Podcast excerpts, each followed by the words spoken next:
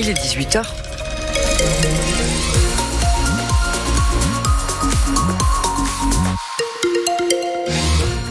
Un mot sur vos conditions de circulation dans le département sur les autoroutes de l'Hérault. Il y a un souci sur l'A9 euh, au niveau de Bayargues, entre Bayargues et Saint-Brest. Quand vous allez en direction de Nîmes, il y a un ralentissement assez important. Sinon, c'est surtout sur la N113 que ça coince de Bayargues jusqu'au niveau du Cresse. Et puis, toutes les entrées de l'agglomération Montpellier-Rennes également, euh, les embouteillages habituels à cette heure-là. À Béziers, ça coince sur le tronçon de la Rocade qui est en travaux quand vous longez Marossan. Soyez prudents.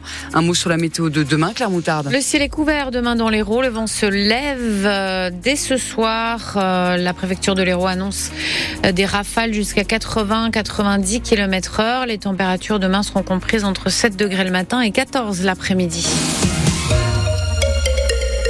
Deux hommes sont en détention provisoire et un troisième est activement recherché pour tentative de meurtre après une violente agression le week-end dernier à Fabrègue. Oui, un règlement de compte sur fond de jalousie et d'alcool dans une soirée d'anniversaire.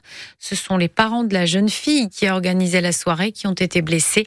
La maman assez grièvement, Elisabeth Badinier. Samedi soir, un jeune homme de 21 ans tente de renouer avec son ex-petite amie par SMS. Elle l'informe qu'elle n'est pas disponible. Elle fait la fête pour l'anniversaire d'une amie à Fabrègue.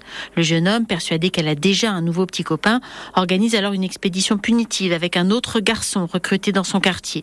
Il emprunte la voiture d'un ami et fait irruption dans la maison après avoir défoncé la porte. Le propriétaire, le papa de la jeune fille qui fête son anniversaire, réussit à les repousser. Mais les deux jeunes reviennent peu de temps après armés chacun d'un couteau. Ils cette fois à la maman qui reçoit plusieurs coups à la gorge et au thorax. Le papa intervient à nouveau, il est légèrement blessé. Les gendarmes interpellent rapidement, le jeune homme est conduit, il affirme que ce n'est pas lui qui a porté les coups de couteau. Il a été placé en détention pour tentative de meurtre. Son camarade est lui toujours en fuite et activement recherché. Un troisième homme a été interpellé et incarcéré. Il s'agit du propriétaire de la voiture qui affirme qu'il n'était pas présent sur les lieux, mais la justice estime qu'il avait de toute façon connaissance des intentions des deux agresseurs. Et la mère de famille a été hospitalisés. Ces jours ne sont plus en danger. Ce soir, le procureur de la République a ouvert une information judiciaire confiée à la gendarmerie de Castelnau-le-Lez.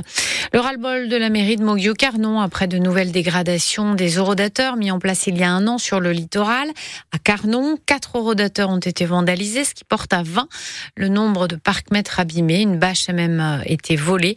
Depuis un an, ces dégradations ont coûté 150 000 euros de réparation à la mairie qui porte plainte. Moins d'une semaine après ses propos polémiques lors d'un prêche, l'imam Majoub Majoubi, d'origine tunisienne, a été arrêté ce matin chez lui à Bagnols-sur-Cèze. Oui, il a été conduit dans la foulée en banlieue parisienne dans un centre de rétention, accusé d'avoir proféré des appels à la haine dans ses prêches. Dans une vidéo relayée sur les réseaux sociaux, on le voit qualifier le drapeau tricolore de drapeau satanique qui n'a aucune valeur auprès d'Allah. Lui parle d'un lapsus. Installé en France depuis le milieu des années 80, marié et père de quatre enfants, Majoub Majoubi, est menacé d'expulsion vers la Tunisie. Son avocat, Samir Amroun.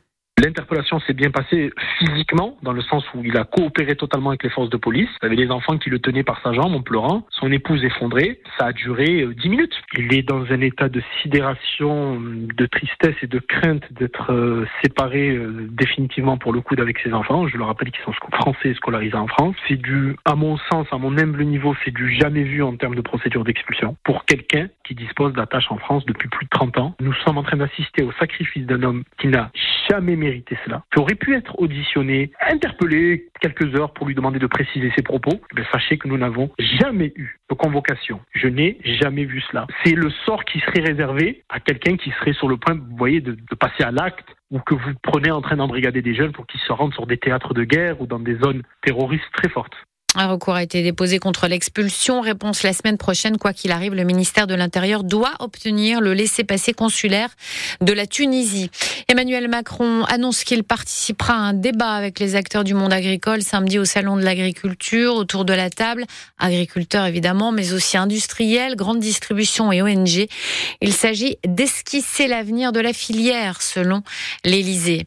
Le gouvernement confirme 10 milliards d'euros de coupes budgétaires. Un décret d'application a été publié aujourd'hui après les annonces de Bruno Le Maire. Un budget moins vert, mais pas de hausse d'impôts.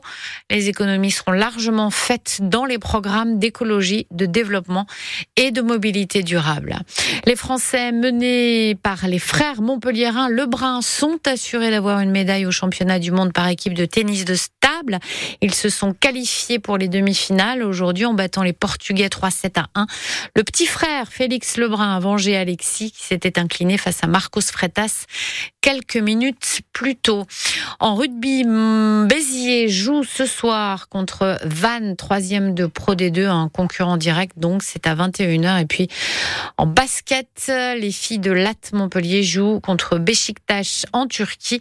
Coup d'envoi à 18h en quart de finale aller de l'Eurocoupe.